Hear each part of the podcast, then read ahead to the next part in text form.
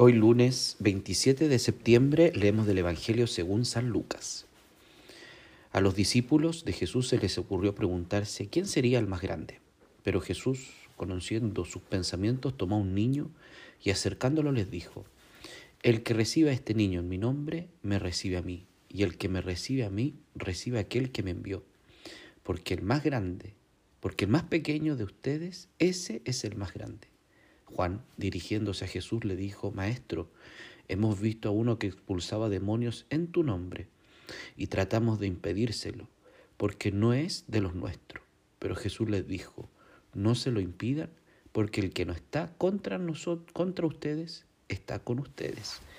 Palabra del Señor.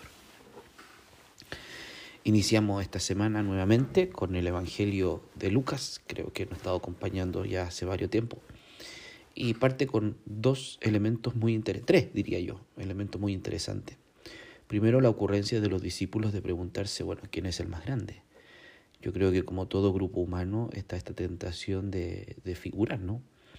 De tratar de buscar cuál es el mejor puesto, porque de alguna manera, incluso en la sociedad de la época de Jesús estaba esta tendencia, ¿no? Que mientras más poder, más autoridad, la persona era más importante.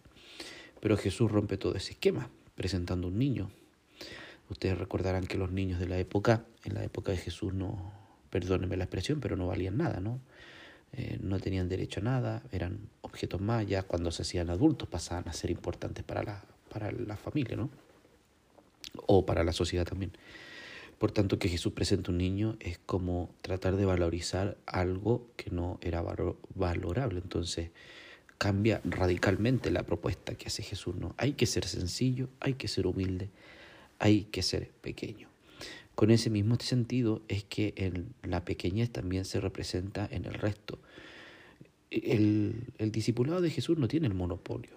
Jesús tampoco no quiso construir o constituir una comunidad eh, media monopolista, ¿no? sino al contrario, es para todos. Todos son parte del reino, todos son parte del plan.